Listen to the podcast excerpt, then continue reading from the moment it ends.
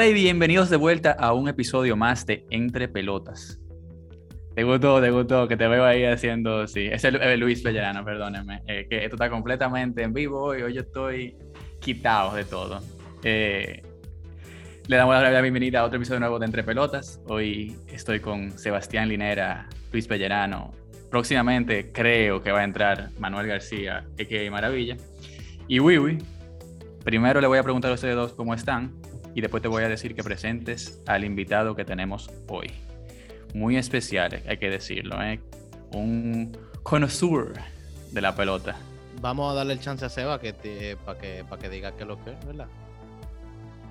Ok. Sí, y que se acuse, que se acuse, que no tuvo aquí el episodio anterior. Ah, sí. Cosa, asuntos laborales. Claro, nosotros ya lo dijimos, no te preocupes, fuñendo. Tranquilo. Eh, no, no, bien. Bien, tranquilo aquí. eh, felices de compartir con ustedes otra jornada. Otra jornada más. Uy, uy. Bueno, eh, como ustedes pueden escuchar, todavía estamos por Zoom debido a yo ser un covidoso, pero, ¿verdad? Estamos aquí y todavía estamos bien y ya vamos a salir de esto.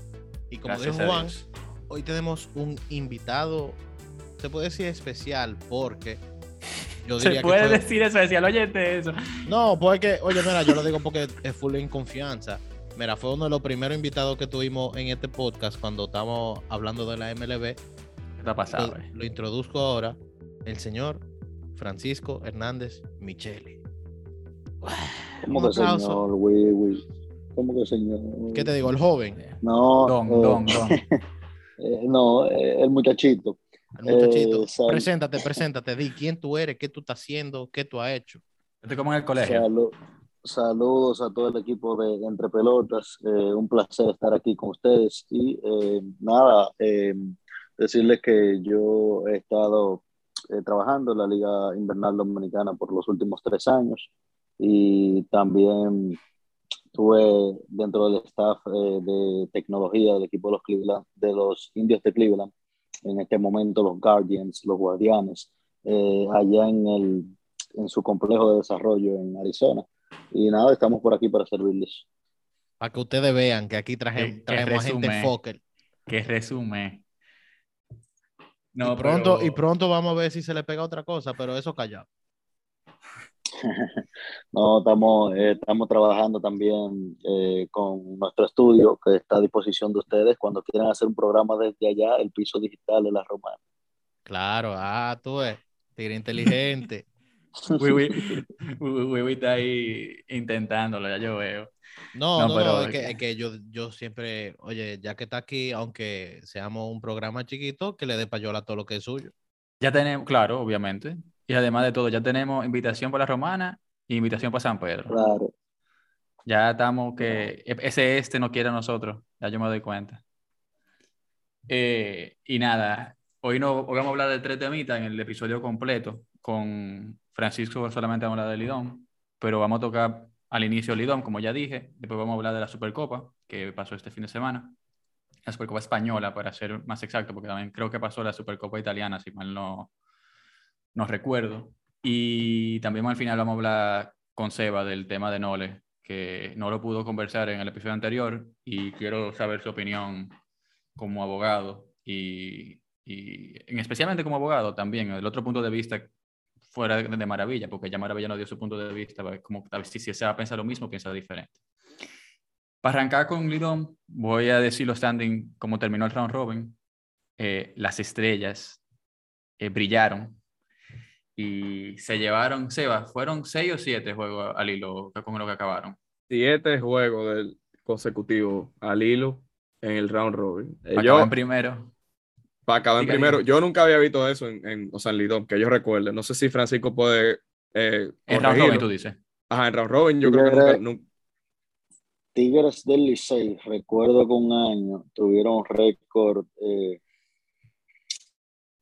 eh, ganaron los últimos tal vez 8 o 10 partidos eh, consecutivos y entonces cuando llegaron a la final perdieron prácticamente tres en línea o algo así. O sea, fue como que vino la, la, la racha Sí. mala ya a la hora de llegar a la serie final. Ok. Porque eso es la O pelota. sea, eso hace como, cuatro, como cinco o seis años. Sí. Porque Ok. la pelota literalmente se prenden, de un momento a otro están prendidos toditos, ganan 7 al hilo y de la nada nadie batea y comienzan a perder y pierden 4 al hilo.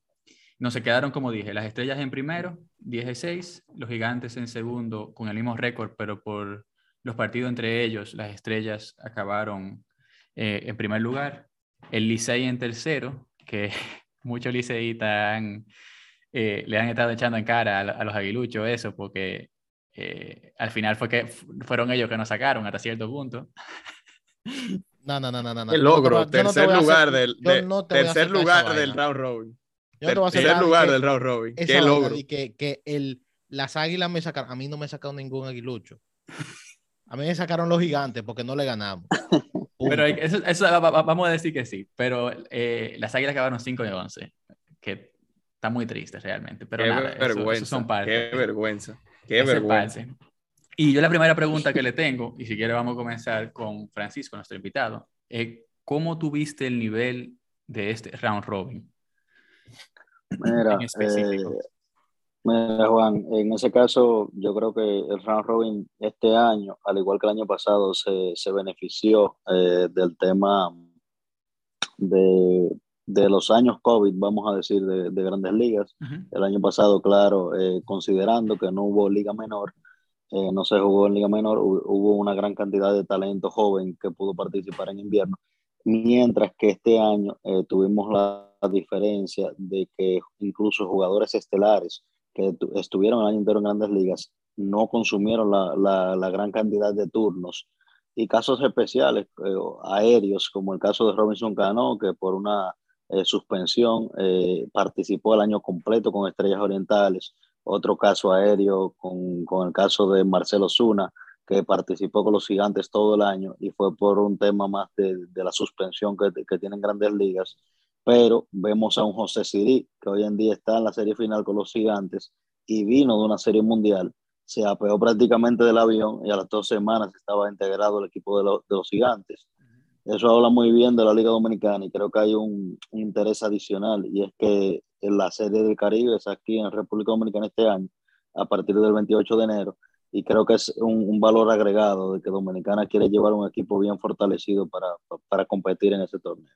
Y para agregar a eso, también quiero decir que creo que el, lock, el lockout tiene mucho que ver con que los jugadores vayan a permanecer hasta esa serie del Caribe, porque hasta ahora no se ve ningún fin cercano a, al impasse que hay entre los jugadores y los dueños. Eh, creo que se presentó en estos días la primera, ¿cómo decir? El, primer acercamiento, no sé si fue, creo que fueron los jugadores hacia los dueños, o, no sé si fue al revés, pero sé que no gustó, o sea que eso todavía está muy lejos y creo que también por ahí vienen todos esos talentos como Nomar Mazarra, Hansel Alberto, al igual que todos los otros que tú dijiste.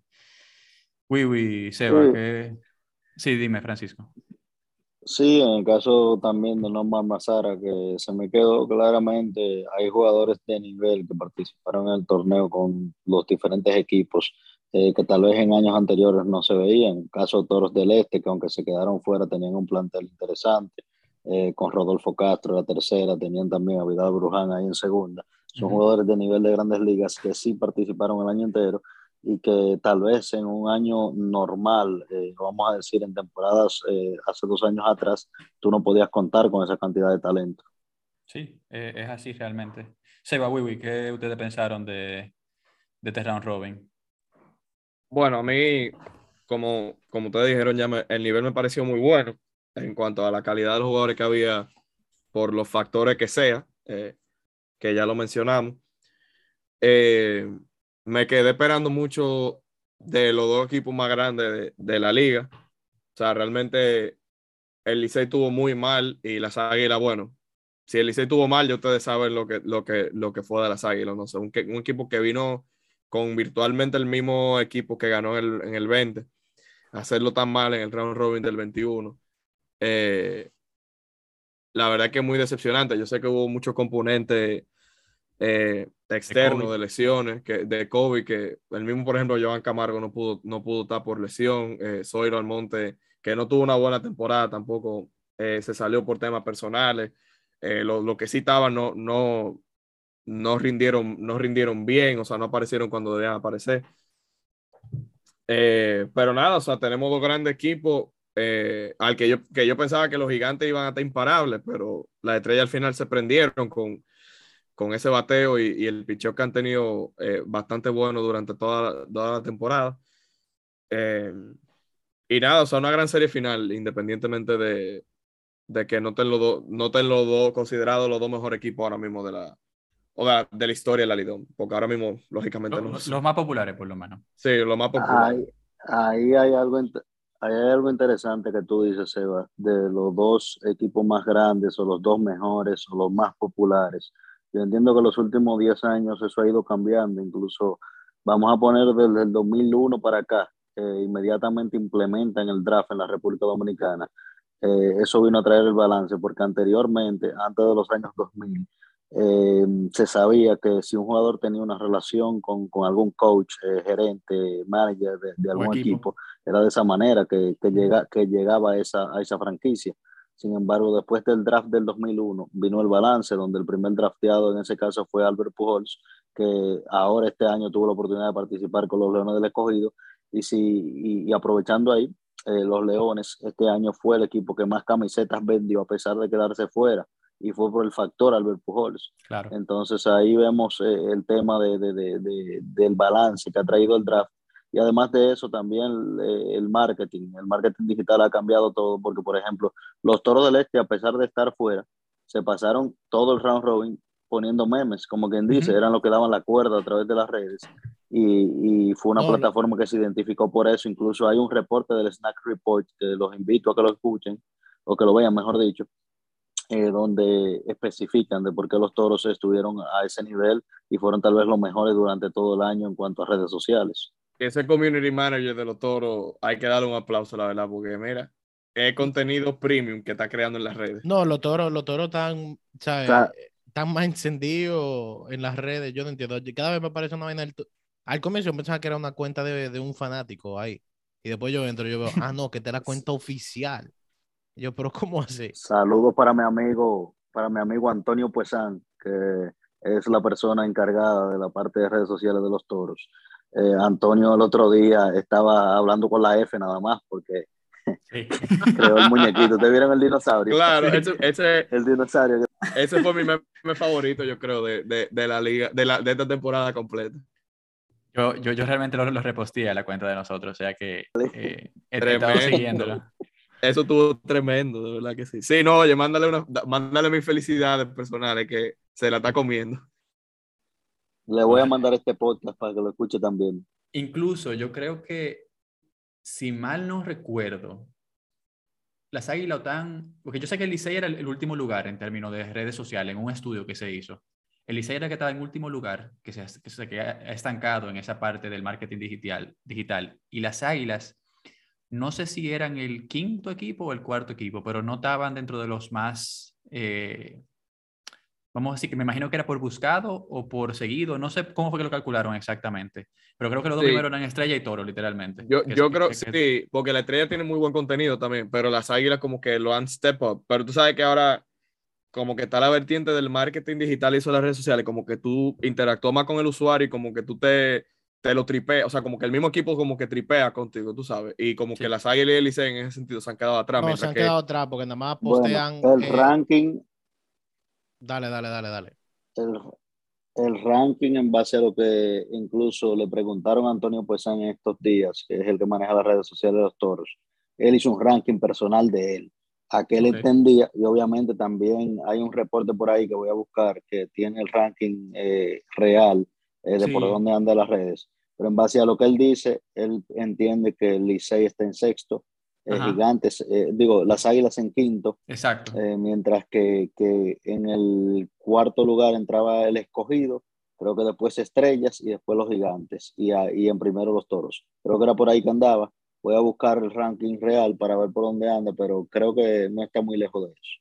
Yo sé que el que Eh, yo vi, no sé si los de arriba cambiaban, pero sé que los de abajo eran los mismos. O sea, que era lo más importante que Y, y yo creo y yo creo que eso tiene que ver por cómo son tal vez los de los equipos más viejos y, y eso, o sea, como que se han mantenido como, como muy tradicional en ese, Creo en- que la ese gerencia tema tiene las mucho que ver en eso. Y la gerencia, o sea, el presidente de las Águilas eh, tiene, sea, es, es heredero, no, no, no heredero, pero es discípulo de, de, de Chilote Llena, que fue presidente de águila muchos años, y este señor Kilvio Hernández tiene mucho ahí también. O sea, yo- como que la gerencia se ha mantenido relativamente igual. Yo tengo cercanía tengo con la parte de las estrellas y sé que la juventud es la que ha Impulsado. cogido la parte de marketing digital. Eh, Claro, pero es que así que debería ser, porque son la gente que lo entiende. claro. Mira, aquí tengo el ranking. Eh, Sí. Toros del Este primero, Ah. Gigantes segundo, Leones tercero, Águilas cuarto, eh, Tigres quinto y Estrellas sexto. Ese es un ranking que hicieron. Obviamente ese no es el ranking Pues- de todo el mundo. pues Es un otro, ranking fue- que sí. hizo. Ese fue un ranking que hizo Guineo Power eh, hace un par de semanas. Eh, no es el ranking de todo el, de todo el mundo realmente. Las estrellas han mejorado muchísimo eh, en la parte de diseños, eh, Sí. más sin embargo no lo han hecho en la parte de audiovisual. Es poco a poco. Señores, eh, una breve interrupción para decirle que eh, los gigantes acaban de dar un jorrón de tres carreras en la baja del tercero y está 5 a 2 el juego. Oh. Oh. Es poquito a poquito. Marcel Osuna y el selfie. Pero un palo que la están buscando todavía en San Pedro. Diablo. En San Francisco que están jugando hoy. San eh, Francisco. sí, perdón, en San Francisco. En Macorís, para no confundir. Juan, y, y para seguir, para seguir con los temas, ya que se va a mencionar la final, Yo quiero decir... El, o tú el- quieres decir segunda- otra cosa. No, no, qu- quiero seguir con eso. Y esta segunda pregunta, primero se la voy a dirigir a Seba, porque yo sé que él tuvo comentarios de esto durante la semana.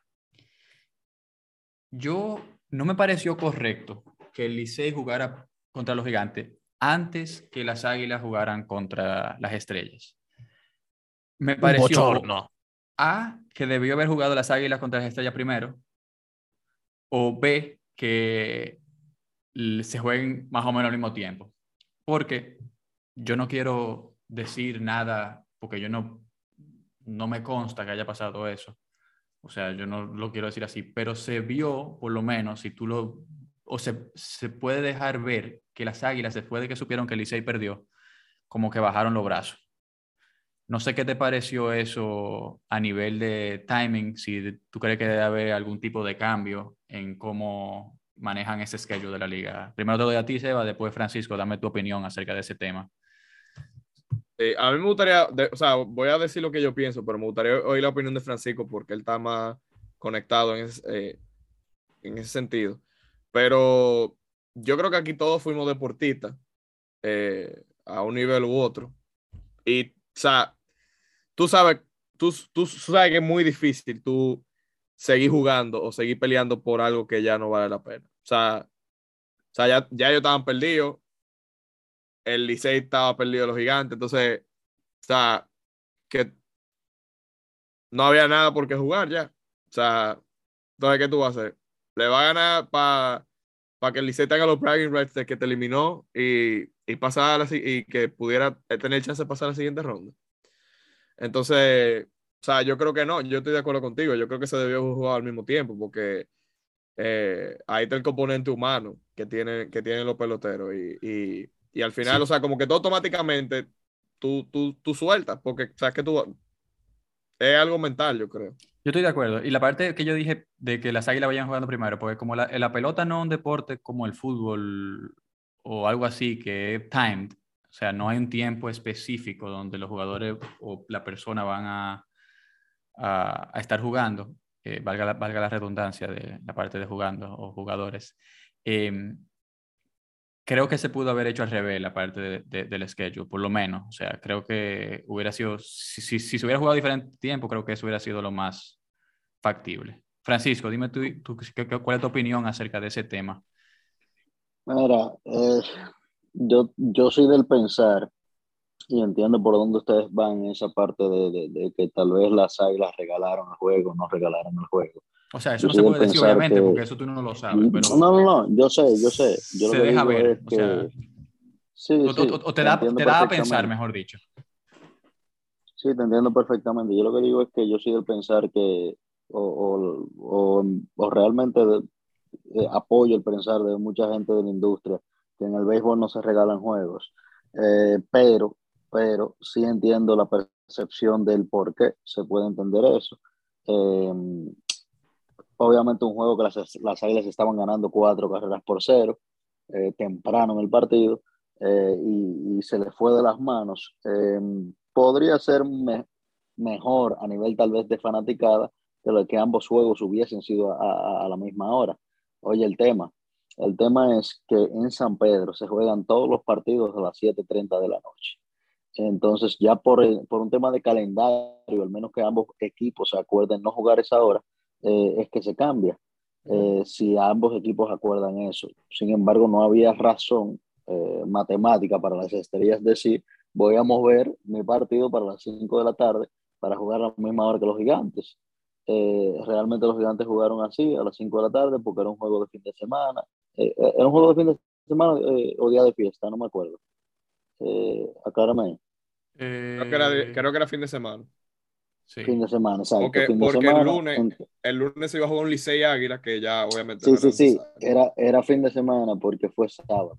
Entonces el domingo fue que se hizo el draft, correcto. Exacto. Entonces el sábado, eh, juego 5.30 de la tarde de los gigantes, eh, 5 de la tarde, perdón, mientras que las eh, estrellas jugaban a las 7 y media. Eh, es un tema más de, de localía. esos estadios juegan a esa hora, en, en, los fines de semana, y por eso se jugó con horarios diferentes. Pero Oye, sí, te entiendo perfectamente.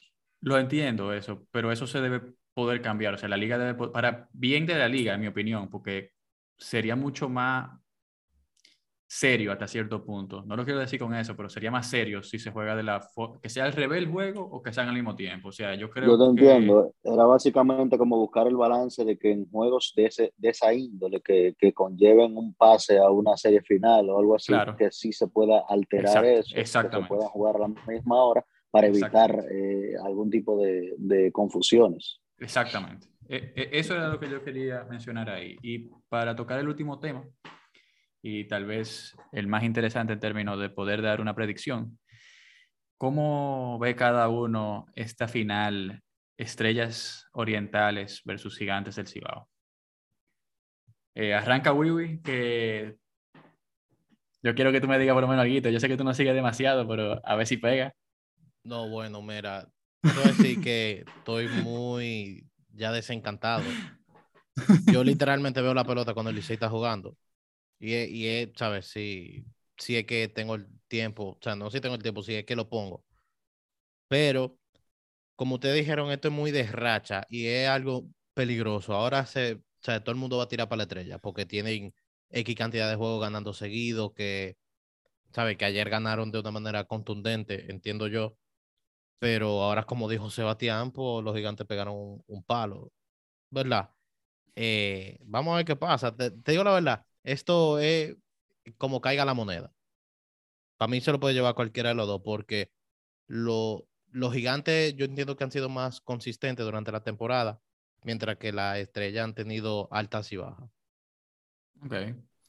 Eh, Seba, no sé si me inventé todo eso o como no, que hasta, hasta sonate que, que está cerca, está cerca. Parece, que parece, que sabe de béisbol. Ah, parece okay, que gracias, gracias, gracias. Tú sabes que yo, me, o sea, quiero decir que me, de lo que me quedo en esta, por, de lo que me quedo con esta temporada es que como que le volví a coger cariño a, a ver pelota otra vez. O sea, no solo en el play, sino como que a, o sea, como que a sentarme y, y ver.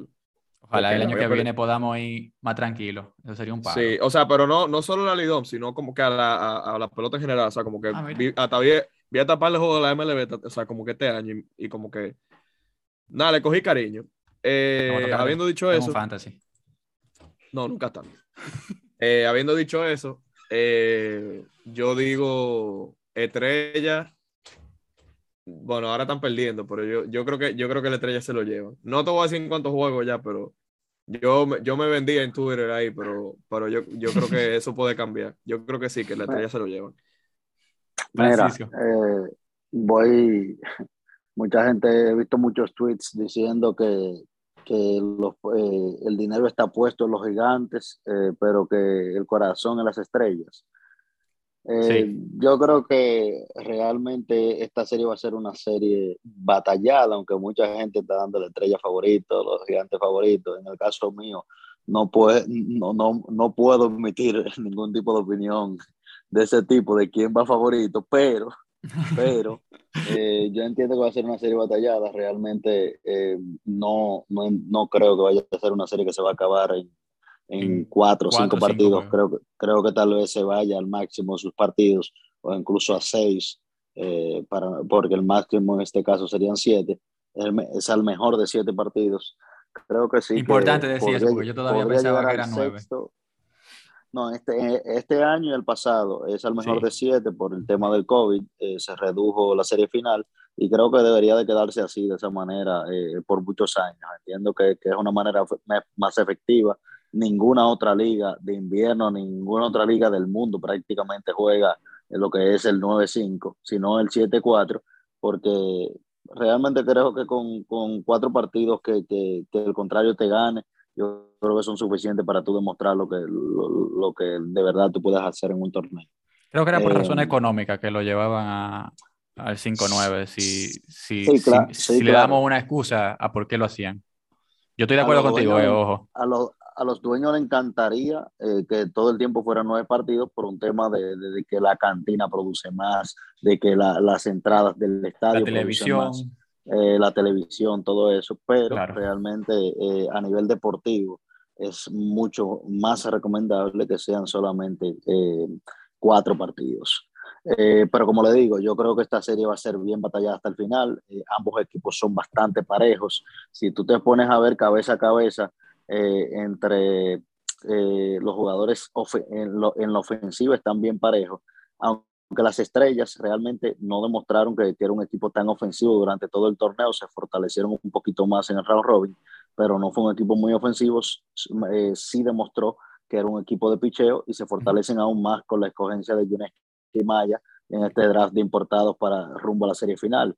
Eh, que Durante el round robin también con la, con la Liga Mexicana, hay que decir que se reforzaron el bullpen bastante. Correcto, Ríos, Wilmer Ríos es el lanzador de hoy. Las estrellas podría ser que, que vi un tuit de Luchi Sánchez en el día de ayer que decía que las estrellas podría ser eh, eh, un equipo, eh, una anomalía este año, con sus primeros tres lanzadores, Andy Otero siendo panameño, Wilmer Ríos siendo mexicano y el lanzador del, del, día de mañana, Yureski Maya, siendo cubano, uh -huh. primeros tres lanzadores importados en una serie final.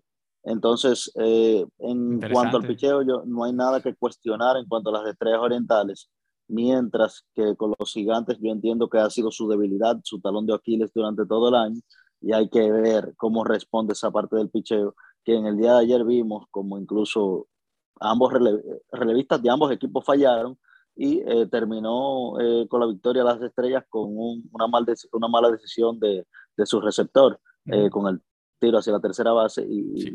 y, y, la pimienta de Gustavo Núñez. Sí, así es.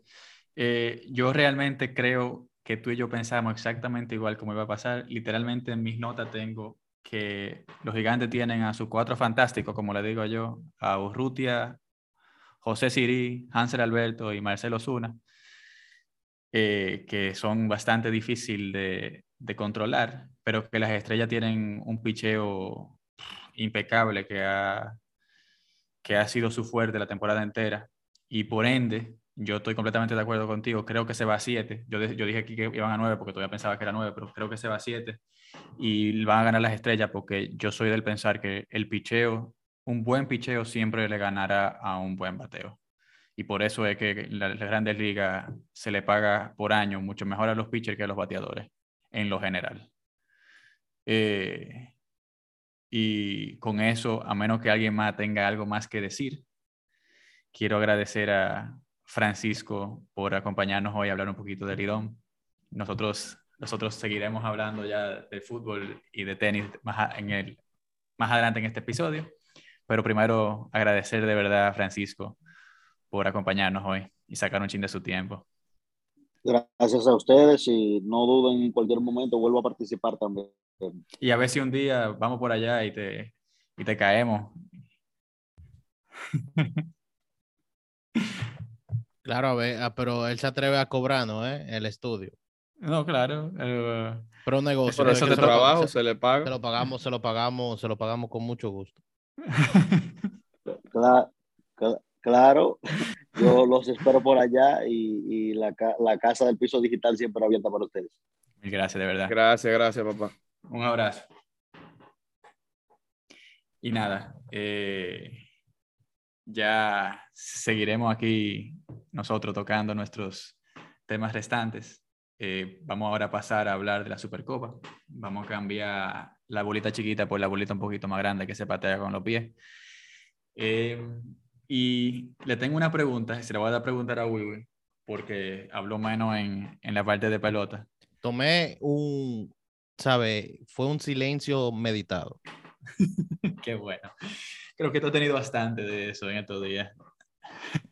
Yo, es que uno, hay que saber eh, cuándo hablar y cuándo no hablar también. No, pero me refiero porque está trancado. Ah, bueno, sí, sí, sí, eso sí, eso sí. Pero pronto ya no estaremos trancados. Ya. Em, primero, quiero saber qué te parece que, lo, que la Supercopa se juegue en Arabia Saudita. Eh, mira, estamos claros por qué que se está jugando allá, que obviamente es una cuestión económica. Eh, al final, el que beneficia más a la Federación Española, pero al final por una migaja le caen a los clubes, que si antes, yo que sé, se repartían el gran total de 5 millones en la Supercopa, yo sé que, por, por ejemplo, ahora al Barça le cayeron 6.8 millones, nada más por jugar la semifinal, por, ta, por, por ir. Al Barça se le pagó 6.8 millones por ir. Entonces, que, ¿sabes? Yo que sé, como que amén por el beneficio económico, pero tú después tienes como que de verdad el viaje tan lejos a Arabia Saudí te vale la pena eh, ese rédito económico. También eh, te desencaja el calendario eh, de una manera grandísima. Ahora, pues hay equipos de la liga que tienen 21 partidos, otros que tienen 19, otros que tienen 20, ¿sabes? Una locura. pero nada, ¿sabes? Eh, y aparte de eso, también está el cambio de formato, que antes era por el campeón de liga contra el campeón de copa. Ahora es el campeón de liga, eh, los dos finalistas de la Copa del Rey y el segundo clasificado en la liga, el cual pues, al final, pues, depende de qué equipo gane, pues salen ciertos ventajistas eh, a decir que, que, por ejemplo, lo voy a usar de ejemplo porque fue lo que pasó eh, mucha gente salieron de que ahí está el Madrid, campeón de la Supercopa, sin haber hecho, ¿sabes? Sin, sin, con nada más haber quedado segundo de la liga. Lo cual, amén. Y yo los relajé a ustedes que, que la fórmula para que ustedes ganen la Supercopa era no ganar ningún trofeo el año antes. Porque las dos veces que ha pasado con este nuevo formato ha sido de esa manera. Tres veces creo que son ya, ¿no? ¿Esta es la tercera vez que pasa? Esta es la tercera vez que se celebra en este formato. Y, y, la y la tres veces ha sido el campeón, no había ganado, no había ganado nada la temporada anterior. Eh, no, usted, yo creo que ustedes nada más han ganado dos veces así, porque el año no, pasado... No, todos los campeones, no el Madrid. Todos los ah. campeones la han ganado siendo, eh, sin ser campeón de, de, algo la temporada pasada. Ah, sí, sí, sí, porque el Athletic el año pasado fue por ser finalista de la Copa y ya. Exactamente, exactamente. Seba, ¿tú tienes algo diferente que decir de, lo que dijo Wiwi de eso de, de, que se juegue en Arabia Saudita? Yo creo que económicamente le hace mucho sentido a los clubes eh, celebrar allá. Independientemente, a mí me gusta el formato, o sea, de, cómo se juega, o sea, como que para mí le da ah, sí, le más importancia. le da mucho más caché al torneo. Sí, le da mucho más caché a, a, lo que es un chiste de torneo, porque vamos a decirlo así, vamos a estar claros. O sea, full, qué bueno que la ganó el Madrid, pero es la verdad. Em, pero eh, para mí es económicamente muy bueno, pero deportivamente es difícil, por lo que dijo Luis. O sea, eh, es un viaje largo, eh, o sea, llegan cansados, o sea, se devuelven cansados, tienen que jugar mínimo, máximo dos juegos, entrenar, toda esa vaina. Y además que económicamente también es bueno, pero también, no sé si me hace mucho sentido, porque un viajecito de la Saudita para un club tiene que ser mucho dinero. Claro. No, no digo que cueste los millones, pero, pero es mucho, o sea, la logística, todo es mucho. Eh, entonces, no sé, o sea, la verdad que no, no, me, no es mi cosa favorita, además que se llama la Supercopa de España y coño, se juega en Arabia Saudita, como que eso no, para mí no tiene ningún sentido. No, y no sé si, si ustedes vieron las declaraciones de, de Rubiales, ¿verdad? Yo no la vi. básicamente él salió como mitad de semana que estaban hablando de la Supercopa Femenina eh, o sea, la Supercopa España femenina, y está diciendo, no, porque aquí lo que estamos impulsando son los valores, que esta vaina, que aquí en Arabia Saudí son todos iguales, como que, oye, mira, está bien que te están pagando, pero Entonces, si es tan bueno los valores y, y el impulso, ¿por qué no se celebra la femenina ya en Arabia Saudita también? ¿Tú sabes lo que me dio, me sorprendió? O sea, Que- y, para que mí la- eso fueron una declaración Yo tengo, muy yo, tengo una yo tengo un punto de vista diferente. Espérate, Primero ¿tú sabes, lo, ¿tú sabes lo que me sorprendió? Uy, uy, no sé si ustedes se dieron cuenta. Que la que puso el, tro- o sea, el que puso el trofeo era una mujer. No sé si ustedes se dieron cuenta de eso. No me fijé. final. o sea, me lo encontré como que súper extraño eso. ¿sabes? Que En allá, Arabia Saudita, está- claro. sí, en Arabia Saudita como que Claro, ¿verdad? por la cultura. Es un show. es un por la show cultura. Entonces, me lo encontré extraño. Pero sí, lo de verdad que lo de Rubiales eh, quedó un poco payaso con eso que tú acabas de decir. Pero es que Rubiales es un payaso y todo el mundo lo sabe. Em, Sí. Yo lo que creo con esto de la Supercopa es, primero, que se dejen ya del cuento de que el fútbol es para los fanáticos, que esa es la razón por la que quieren eh, soltar la Billete. Superliga, que para mí es la mejor idea que se ha visto en el fútbol en los últimos años, porque el fútbol, aunque la gente no lo quiera escuchar o saber, se está, está muriendo hasta cierto punto, porque los muchachos ahora prefieren jugar al Fortnite que ver un partido de fútbol o jugar al fútbol. Y em, creo que una Superliga pudiera ayudar a que eso no pase, o vamos a decir que, sea, que, el fútbol se siga un poquito más. Y si tú vas a hacer eso de llevar la, Supercopa fuera de España, yo entiendo que tú deberías llevarla a diferentes países cada año. Porque si tú quieres permitirle a, los fanáticos de los, de los diferentes equipos ver a su equipo, vamos a decir, ver un clásico fuera de España, porque eso no es fácil, un clásico oficial fuera de España, por lo menos darle la oportunidad a diferentes personas en diferentes partes del mundo. O sea, un día halo en Arabia Saudita, otro halo en China, otro halo en Estados. Unidos, otro halo en Australia. O sea, muévelo cada año si, si, si tú vas a hacer eso. Y al final te van a pagar lo mismo, porque cada país te va a pagar más dinero de lo que tú vas a, a generar en, en España. Es una realidad lo que tú estás diciendo, Juan, y al final por eso es lo que va a terminar pasando. El lío es que yo entiendo que con la sede se está haciendo contrato de X cantidad de años, por ejemplo. Claro, no, no. Aquí yo- son cuatro años. eh, yo creo que toca hasta el año que viene por el término, por lo de la pandemia, que el año pasado se tuvo que celebrar en España. Eh, y por, no te La no dudes que la próxima va a ser de que en Dubai, eh, que después sí, sí, sí, eh, va a ser en Miami. Y mira, perdón, que busqué lo de lo que dijo Rubiales exactamente, porque tampoco quiero hablar mucha basura. Él dijo, a nivel ético lo que se está, lo que estamos haciendo aquí es ayudar mucho al desarrollo de la mujer en el fútbol. O sea, eso fue lo que le dijo. Yo tengo, mm, eh, Right. Bueno, right. eh, I don't know.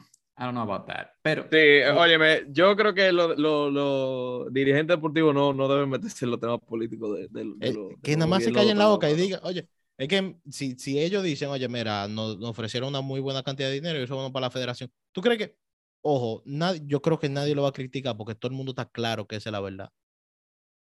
Ellos están Yeah. buscando lo suyo y eso está bien, o sea, claro.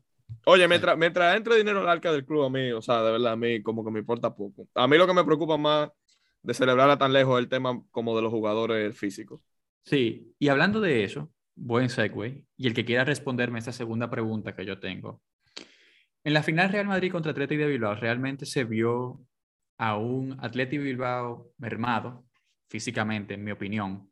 Porque no se vio el Atlético de Bilbao que jugó contra Real Madrid en los dos partidos que se vieron en Liga en el diciembre, creo que fueron que jugaron los dos, si mal no recuerdo. O tal vez uno fue a final de noviembre, otro fue a principios de diciembre. ¿Cree, cualquiera de ustedes dos que quiera responderme, cree que ese día de diferencia, después de ese viaje tan largo que, que- que tuvieron en términos de recuperación y preparación, hizo una diferencia notable eh, para esa final? Yo creo que no, o sea, no fue para mí el juego, no, o sea, la, la no sé si una palabra, la mermación del Atleti. Eh, para mí no fue un tema tan físico como deportivo. O sea, yo creo que el Madrid le jugó, le jugó a lo que le tenía que jugar y le ganó. Pero, pero definitivamente hace algo, mi viejo. O sea, eso no es, o sea, no es, no es Oye, fácil. eh, lo eh, pregunté. Esa viajadera. Para que, para que entiendan, lo pregunté porque yo estoy leyendo un libro de entrenamiento en general, o sea, un libro de, vamos a decir que muchos Para cuidar el cuerpo, para cuidar el cuerpo. No, no, no, no, no, no, no, no, no entrenamiento de eso, entrenamiento de fútbol. O sea, de- Ok. de, de coaches que escribieron diferentes capítulos eh, dentro de un libro de diferentes segmentos del coaching nivel- en el fútbol, o sea, algunos tácticos, otro físico, otro mentales. Y hay una parte que me parece muy interesante donde los equipos o sea, donde un coach ponía cómo se lleva una semana, si hay dos partidos, por ejemplo, o si hay una X cantidad de días de, de rest, y un día de diferencia entre, entre un partido equipo u u otro, otro. vamos a decir, un equipo u otro, puede ser, puede ser una, una diferencia de un día entero donde un equipo prepara el partido. eh, o sea, porque normalmente juegan, descanso, hacen eh, recuperación. En la recuperación pueden ver video o hacer light exercises en el, en el campo. El tercero hacen, eh, o al revés, re- descanso, entrenamiento suave, donde hacen algún tipo de, de en específico, puede ser velocidad, eh, táctica, o sea, jugando small sided o algo, después preparación y después juegan el partido. O sea, la diferencia de eso puede ser tú no tener esa preparación de tú sabes cómo tú crees que, o sea, cómo prepararte frente al rival como un Real Madrid. Yo creo que por eso fue que yo pensé que a ese nivel sí hace una diferencia grande y por eso fue que vimos a un Atleti de Bilbao tan diferente a lo que vimos en Liga. Porque realmente a mí me sorprendió que nosotros domináramos así, porque no tenemos medio campo para dominar el partido de esa forma, porque no tenemos el físico ya que teníamos antes. Sí, sí, está bien, pero, pero, pero, pero. Tú no me puedes vender por un lado que Casemiro Kroos, Modric y después decirme que usted no tiene un medio campo para dominar un partido. No, sea o no sea no, físico, depende No, del no, rival que no, tú tienes. no, no, no. Tú, tú, tú pusiste palabras en mi boca. Porque No, para ok, mí nosotros, repite, repite, a ver, vamos. vamos. nosotros dominamos el partido Ajá. frente a ustedes el 65% del tiempo, aunque no dominamos la pelota. Dominar el Mm. medio campo no quiere decir dominar con la pelota. Yo me refería a dominar el medio campo como lo dominamos en ese partido que yo, que yo dije contra el Bilbao, que dominamos completamente la posesión. El Madrid no está jugando así últimamente porque para tú jugar así requiere una presión alta que el Madrid no hace. Ya. O sea, Modric, Cross y Casemiro no están presionando alto los tres. Y a eso que yo Pero me tal vez porque, pero puede ser porque Ancelotti no se lo pide. porque no tienen el físico para hacerlo. Porque, porque, por que no ejemplo, llega. porque, por ejemplo, algo que, que me, vamos a decir, me molestó un poquito de, de la, del clásico fue que, no, porque el Madrid jugó medio gas y ellos lo que estaban ahí, yo, bueno, el Madrid jugó como quiso Ancelotti. Ancelotti le dijo, cojan, esperen, ustedes le quitan la pelota y salen a, la- a la contramillón. Claro, o No sea, no es que medio gas. La palabra, la palabra no es medio gas, porque la gente, el problema es que la gente no sabe de fútbol. Y me disculpan, mucha gente no sabe de fútbol. No voy a decir la gente no sabe de fútbol, mucha gente no sabe de Oh, fútbol. des- declaraciones fuertes. En, de Juan. en ese, a ese nivel, por lo menos, o sea, ven un partido y si tú tienes la posesión, entienden que eso es lo que que decir tú estás dominar un dominando. encuentro. Pero Claro. eso no necesariamente es así. A todo aquel que piense así, los invito a que vean el partido de una forma un poco diferente y a veces vean un equipo cómo defiende y cómo sale la contra o cómo La- presiona. Pero eso ya para otro pi- episodio. o sea, que piensen que le puede pedir un entrenador a sus jugadores. ¿verdad? Exactamente. Eso ya para otro episodio y todo eso. Entonces, quiero pasar al próximo tema y quiero preguntarle estas dos preguntas. Bueno, primero le quiero hacer la pregunta de Esto es muy Seba, fácil. rápido. Este es el primer torneo que gana el Madrid en el 2022. ¿Qué torneos nos vienen en este año? realísticamente, yo creo que la, o sea, para mí la, la liga y, y, y la Copa del Rey son, o sea, la liga es se- prácticamente seguro y la Copa del Rey es más que factible. Completamente de acuerdo. No hay que decir Eh, lo que más hay. Y la Champions la- siempre no, no, no, no pueden descontar. Nunca La Champions, si llegamos a la final, o, o sea, olvídense, pero ahora mismo no estamos en la final, o sea, que falta mucho. Y, las- y la otra Pero- pregunta es, ¿creen que Luka Modric ya es el mejor centrocampista de su generación? Yo aquí tengo una pregunta para ti. Sí. ¿Quiénes son los centrocampistas de su generación? Porque para mí Modric está como un espacio raro, como en el medio de, de ciertos mediocampistas que ya se retiraron y otros que por ahora que están como que en, el, en, en su Yo top. creo que tú sabes quiénes son, o sea, honestamente. Estamos hablando de Bueno, este, Pirlo, eh, eh, Andre- eh, no, Lampard. no, Pirlo no, Sí. Pirlo mucho más viejo. Pirlo tú no, lo tienes que loco. comparar con, con Loco, Andrés Pirlo estaba jugando en el 2005, líder. Pirlo estaba jugando en el 2005. No, eh, o sea, realmente eh, de su generación solo Andrés Nieta y por ahí, que tienen la y te- Xavi, tal vez tú lo puedes meter. No, porque Para Xavi que tiene tengan una 40 idea, ya. para que tengan una idea, Pirlo solamente tiene cinco años más que Luka Modric. Por eso no es su generación. Cinco años en el fútbol son mucho tiempo. Está Para mí bien. una generación son cinco Cuando años. Pirlo se retiró, Modric tenía 30 años ya. Está bien, loco, pero ¿con cuántos? Modric ya tenía, Mo- Modric ya tenía, porque para mí sí jugaron en una misma generación hasta cierto punto. No es que literalmente son de la misma, la misma generación. Pero lo que yo me refiero es, jugaron en un tiempo donde el prime de cada uno, o sea, está bien que Pirlo te lo tuvo un chingante, pero jugaron más o menos al mismo tiempo. Loco, Pero vamos a cuando decir, Pirlo tenía, Pirlo cuando Pirlo tenía 28, Modric yo creo que no Tú- había llegado ni para el Tottenham. Tú, tú me preguntaste qué es lo que yo pensaba de la generación. Para mí es desde Claro, porque- Pirlo, Pirlo al comienzo, y tú lo puedes terminar en. eh, vamos a decir, como dice Seba, tal vez. Iniesta, Cross, por ahí. No, porque Iniesta tiene su misma edad. Oye, con ese criterio que tú tienes, no. No, para mí tampoco. O sea, con Aquí- ese criterio no. Él es uno de los Pero mejores, con- definitivamente. Pero, no el exacto, mejor. es, es top, top 4 Top probablemente. 4, top 5, mano, y cuidado si Sí, hasta top pero, 3, pero, pero no. ahora, ahora, ahora, de los que tienen la misma edad que él o un año mayor o por ahí, yo creo que sí, y solamente por una cosa, que no es un demérito a Iniesta ni mucho menos. Porque eh, salió un tuit ahí de que, que tú, tú escoges dónde está los 36 y, o sea, como que no es por faltar el respeto a, a Iniesta, porque, ¿verdad? Lógicamente por todo lo que te dio. Pero para mí, Modric se diferencia porque él está jugando, o sea, está jugando en Madrid y Iniesta está en Japón. Y repito, no es una falta de respeto, simplemente tú eliges donde tú estás a esa edad. Y Iniesta se decidió del Barça. O sea, esta es mi opinión.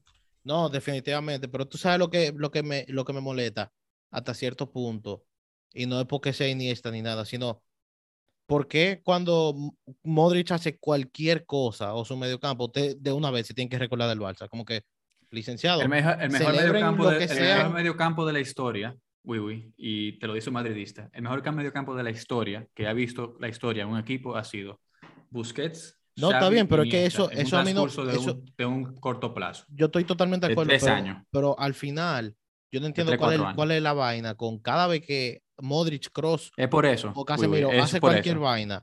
Como que, mano, señores, ustedes no tienen Tú tanto sabes que la gente le gusta compa- la gente le gusta comparar. bien. Exacto. Y Y, también, da, y, da- y sembrar cizaña. y una cosita, y una cosita rápido. Tú puedes decir, ah, sí, mira Modric dónde está los 36 y mira dónde está Iniesta a los 36. Está bien, pero tú sabes dónde estaba Iniesta a los 23 y dónde estaba Modric a los 23. Son, También es verdad. tú ves, ya tú puedes, todo, todo es Sí, muy pero como tú acuérdate- los frames, ¿verdad? Acuérdate que la gente, la gente, la gente se mira dónde tú terminas y no dónde tú comienzas. Ahora bien, ¿a quién ustedes ponen antes que a Modric en, en- en mi, en mi en la generación que yo dije, desde Pirlo hasta Cross? por gustos personales, Loco, loco, Andrés. Pirlo. A, a Pirlo. a Pirlo. Pirlo, pues mira, para mí, Iniesta, Pirlo, Modric. Sí, sí. Loco, que Pirlo Y es ojo, otra y yo cosa, te voy a decir algo. grasa, eh. Y yo te voy a decir algo, no, no son la hay- misma que posición porque no son, no son CM, o sea, como que no son cent- o sea, interiores. Sí, no, sí, Pirlo, sí. Pirlo Pero- la ha jugado todita la posición. Pero, pero yo te voy a decir una vaina, Luquita también. para mí, para mí, Xavi Alonso es otro nivel. Y También, ojo, si también. las lesiones no lo, si las lesiones no lo hubieran jodido, que es mi jugador, entonces mi jugador favorito de all time, para mí Kaká. Otro Kaká, nivel. Kaká es mediocampista también. Sí, Sí, ciertamente. Kaká- No, y no, Kaká fue, Kaká fue balón, un Válido. tremendo balón de oro. válido. Pero, pero mira contra con quién lo estamos comparando. Ya Luquita ha llegado a un nivel. No, realmente- pero Claro. claro, claro. Todo el mundo está, ¿sabes?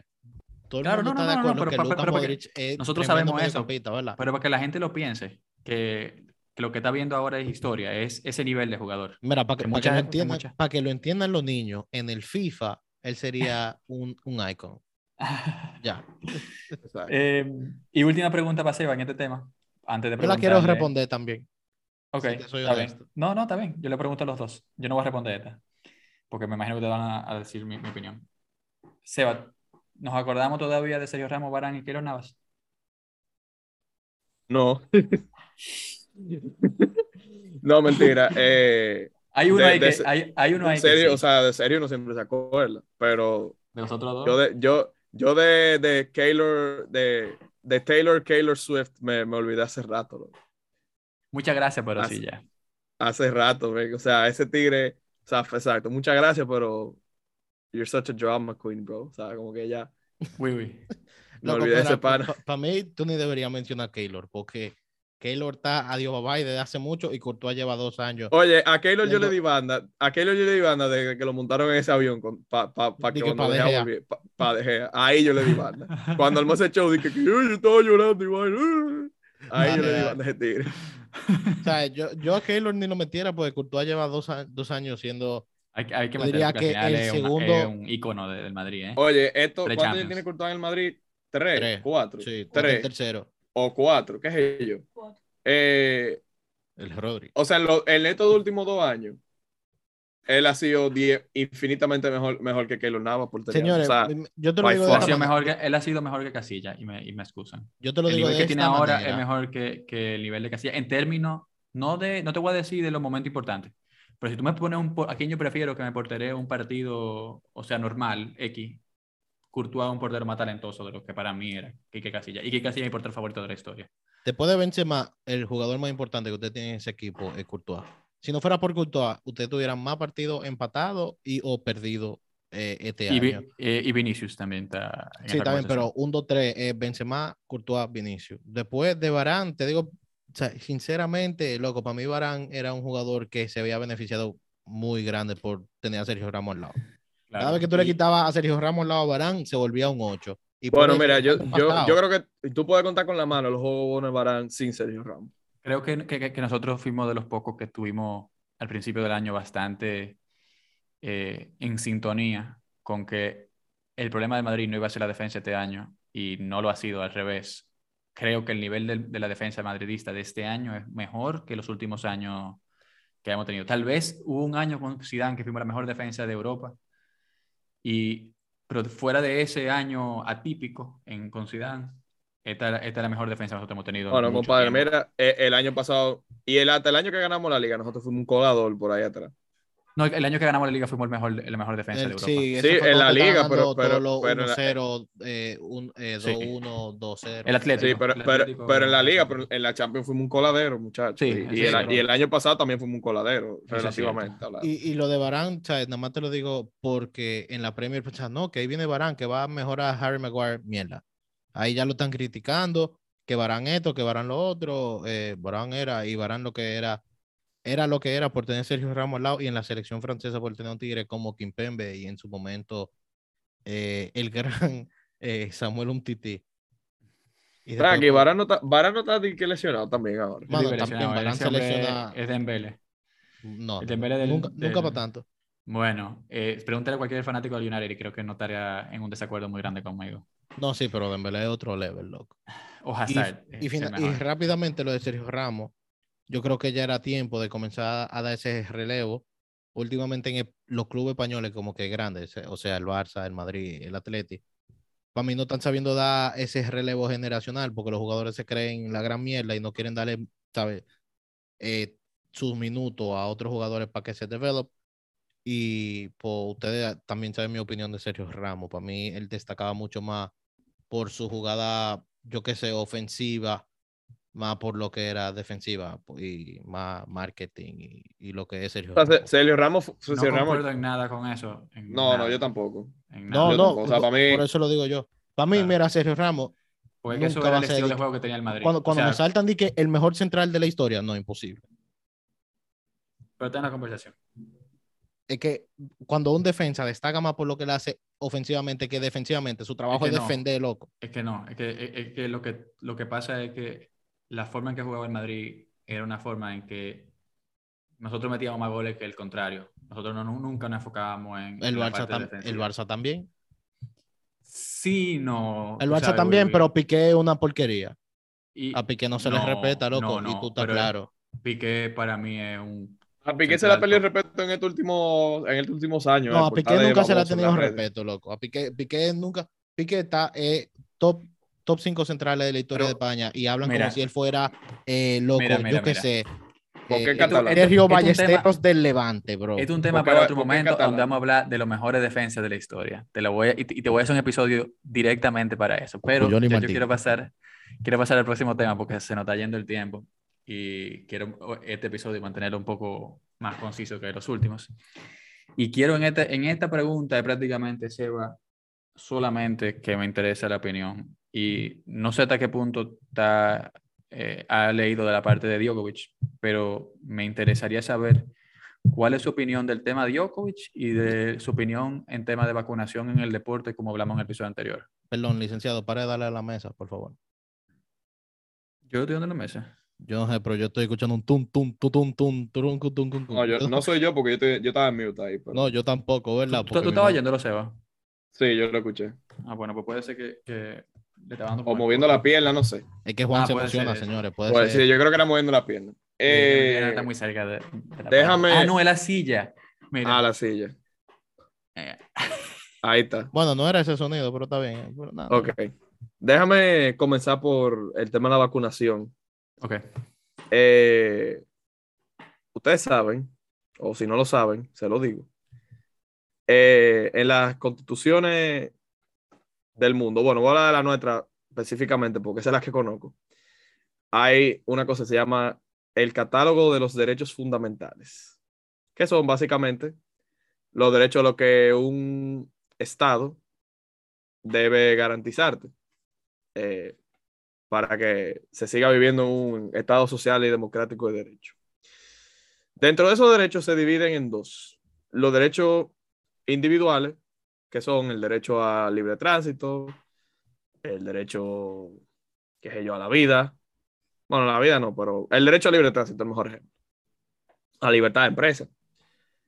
Y los derechos colectivos, como el derecho a la salud y el derecho a la vivienda. Vamos a poner otro ejemplo. Hay varias tesis que dicen que el derecho colectivo siempre va a superar, ponerlo simple, eh, al derecho individual. En este caso, ¿cuál es el derecho colectivo que el, el bien común o el bien colectivo que tú estás poniendo en juego? El derecho a la salud en una pandemia, lógicamente, porque tú como Estado tienes que garantizar que nadie se te muera. ¿Verdad? Pero ¿cuál es el derecho individual que los anti-vaxxers eh, protestan? Que supuestamente pesa más que el derecho a la salud. Pues el derecho al libre desarrollo de la personalidad. Y para no meterme mucho jurídico, muy jurídico aquí, para no durar tres horas hablando, Después Eh, comienza a cobrar el honorario.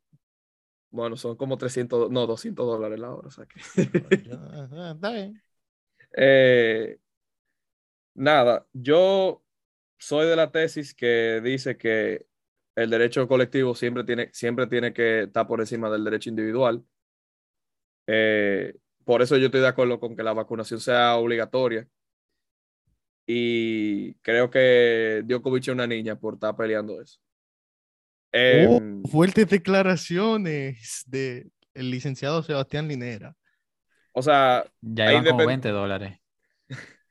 Independientemente, no, porque estamos hablando mierda aquí, tú sabes, pero independientemente de, lo, de, de todo el estudio médico que dicen que la vacuna es, o sea, es eficaz, es segura Que y funciona. que prácticamente va a ayudar a que tú no te mueras.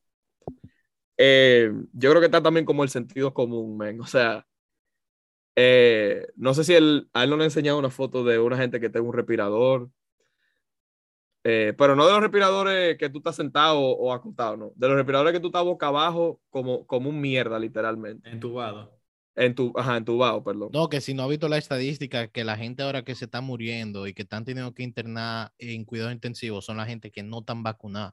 Y ojo, la pandemia, la pandemia para esa gente mantiene igual. O sea, yo lo que no comprendo de la gente que no se quiere vacunar, y ya y- y- y- le voy a seguir dando la palabra a ustedes, pero esta es la, esta es la parte que yo realmente no entiendo. habla un chisme alto, papo. es que, o sea, ¿qué ha cambiado de aquí, o sea, de donde estamos ahora, a cuando comenzó la pandemia si tú no estás vacunado?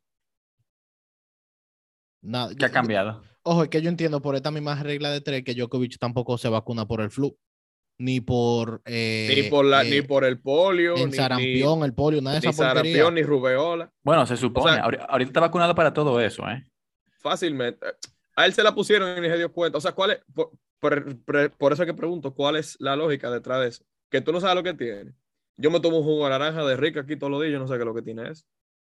Yo te aseguro Oh. que no es naranja. Ojo, Rica, si no quieren patrocinar. me- Bueno, me no, creo que no quieran patrocinar después de ese.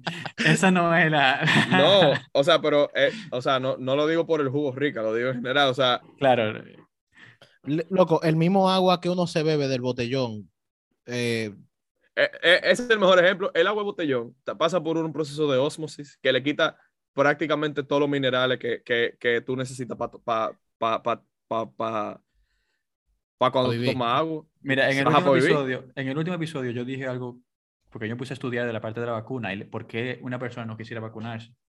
Y todos los médicos lo que decían era que si es por efecto secundario, que es lo único que se puede comprender por la cual tú no te quieras vacunar, lo único, porque yo no veo por qué tú no te vas a querer vacunar. Si no tú- si- o sea, si te dicen que la vacuna no tiene ningún efecto secundario, seguro, 100%, si tú no te vacunas es porque tú eres idiota.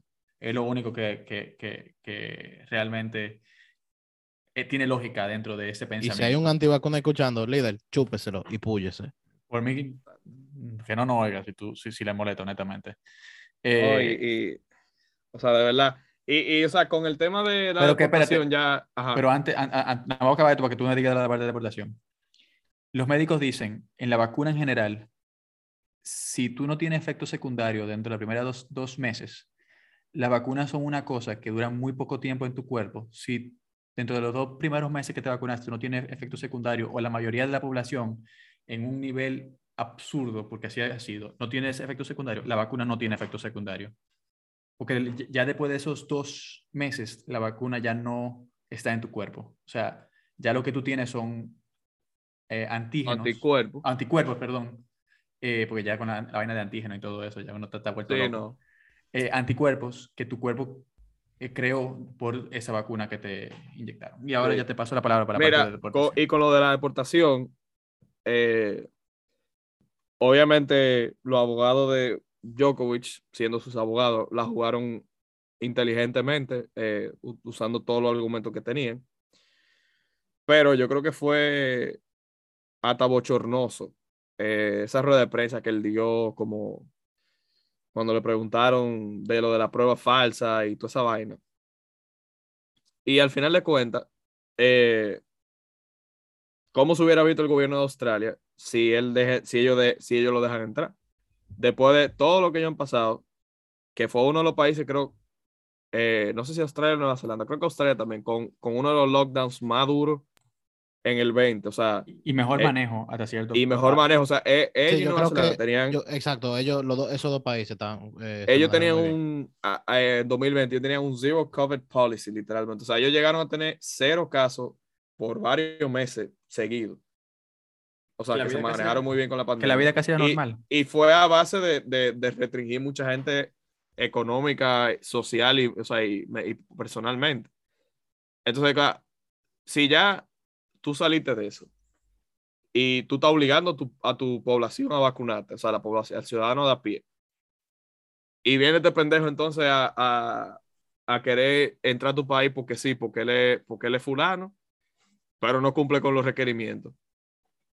O sea, yo, ¿Qué, yo pre- estoy de- qué yo- precedente tú estás haciendo? ¿Qué precedente estoy haciendo? Tú, estás, tú estás dejando, Ojo, especialmente si él, para esos tuviera- países. si, él, si él hubiera, porque creo que la, la regla de Australia es que tú tienes que estar vacunado o tienes que armar tu expediente como él lo hizo, eh, mal armado.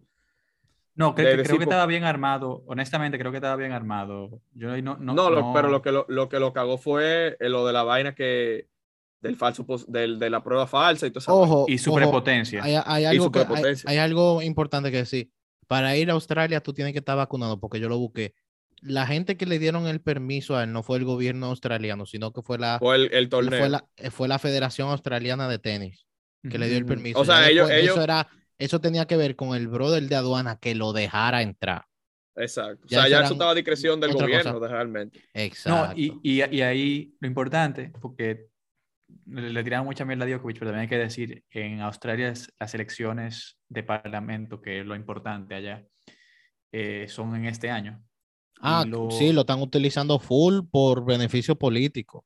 Y en Australia, de, las, de los puntos más importantes que ellos toman políticamente son eso de la eh, inmigración y control de, de aduanas eh, o de... Claro. Claro, de porque. Juan, eh, loco, mira, mi mamá que le encanta a Djokovic, ella dijo, pero es que este tigre es un mal, ¿sabes? Es un bruto, es un idiota. Lo manejaron muy Porque, mal. porque entonces él coge, y ella me lo dijo de esta misma manera, coge, él entra, y después voy yo que no me quiero vacunar y quiero ir para Australia. Yo digo, ah, entonces ustedes dejaron entrar a este tigre porque Djokovic, pero yo no. Eso es, ese es Y el precedente que tú, lío. que tú hubieras sentado. Y, y ojo Claro. ahora con los otros torneos, porque ya se está hablando en Francia del Roland Garros, que van a pedir la misma vaina, que todito los No, tenistas tienen que y- estar sí, vacunados. po- bueno, Macron, el presidente de Francia, dijo hace como dos o tres semanas que él iba a hacerle la vida imposible a los que no tuvieran vacuna.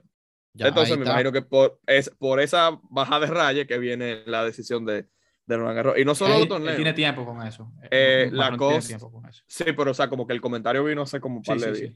sí. Sí, sí. Y la cosa como que dijo, como leí que dijo que they want to have a word with him. O sea, que lo va a tener que rendir cuenta con su sponsor, porque lo- la verdad que lo hizo quedar muy mal. No, es que lo hizo muy mal, eh, estando positivo. muy mal. Dio la el entrevista, papá- dio la entrevista del equipo, se tomó foto con el Tigre, después lo vieron en una playa en España, todavía estando positivo. O sea, Oye, te digo, to- to- todo Es que- eso es de que él, menos. o Es sea, como fue el una estupidez, fue una estupidez. loco. Es que, o el sea, que no me, no me gusta decir, no me gusta hablar así, pero él es un come mierda, la verdad. Y, o sea, pero no solo con esto, o sea, él siempre ha sido no, así. un prepotente. Sí, o sea, él siempre ha sido así de arrogante y por eso es que a mí me cae mal. O Por no eso es que él- Nadal y Federer son los GOATs verdaderos. Sí, o sea, para mí, para mí después de eso, él, él no va, o sea, por más bueno que él sea, que lo es, él, él no va a quedar bien. No, su imagen no va a quedar del- eh, su imagen no va a quedar bien dentro del Olimpo del tenis. Luego, no O va a poder jugar en Australia por tres años, hasta el, hasta el 25-26. No, Bueno, no va a poder ni entrar. Ni No entrar, pueden entrar, poder. exacto. Vamos a ver qué pasa con el Roland Garros. Eh, sabe, el Tigre puede quedar muy afectado por esto, su legado completo. Ojo, mira, yo, o sea, de verdad, yo, eh, es algo muy, muy ya como extremista, pero, pero a mí no me sorprendería si eso lo obliga a retirarse a él. Si, si, si todos los países se ponen con esa Que- misma. de vaina. que, bueno, va, O se, va o- o- o se va a acabar vacunando, una de dos. o se va a vacunar. Tú sabes lo peor de todo, que, que él, él, fue- él llegó a Belgrado, a Serbia, y lo recibieron como que él era un héroe de la patria. Es que Sí, yo lo vi, Serbia- yo lo vi, yo lo vi. Bueno, yo lo East- vi. Eastern Europe. eh, eh, Serbia, por eso es que Serbia está como está y ha, tenido la historia que tiene. No es porque son unos santos que usan la lógica para, para todo. Bueno, ya no estamos East- mucho. y- Europa Sí, del Este, papá. Y yo, y yo creo que ya esto, esto nos está diciendo que debemos cerrar el episodio de hoy porque realmente ya estamos hablando hasta de, hasta de países y cómo lo- la población se maneja. Vacúnate, coño, vacúnate.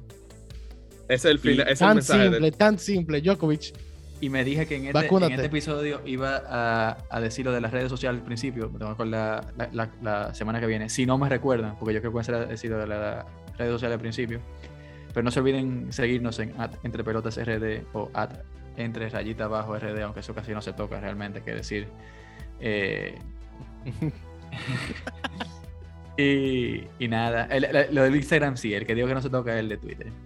Eh, y nada, señores, de verdad agradecerles por escucharnos y agradecer de nuevo a Francisco por sacar de su tiempo para hablar un chin de Lilón con nosotros. Esperemos que lo hayan disfrutado y como bien dijo Seba, vacúnense, carajo. la no vacunación de Djokovic. ¿Te gustó? ¿Te gustó? A mí me gustó, a mí me gustó. Le gustó el título, eh. Ah, claro, No, claro. no, no, no sean, no sean como Djokovic y vacúnense. Vacúnense. Señores, hablamos. Bye.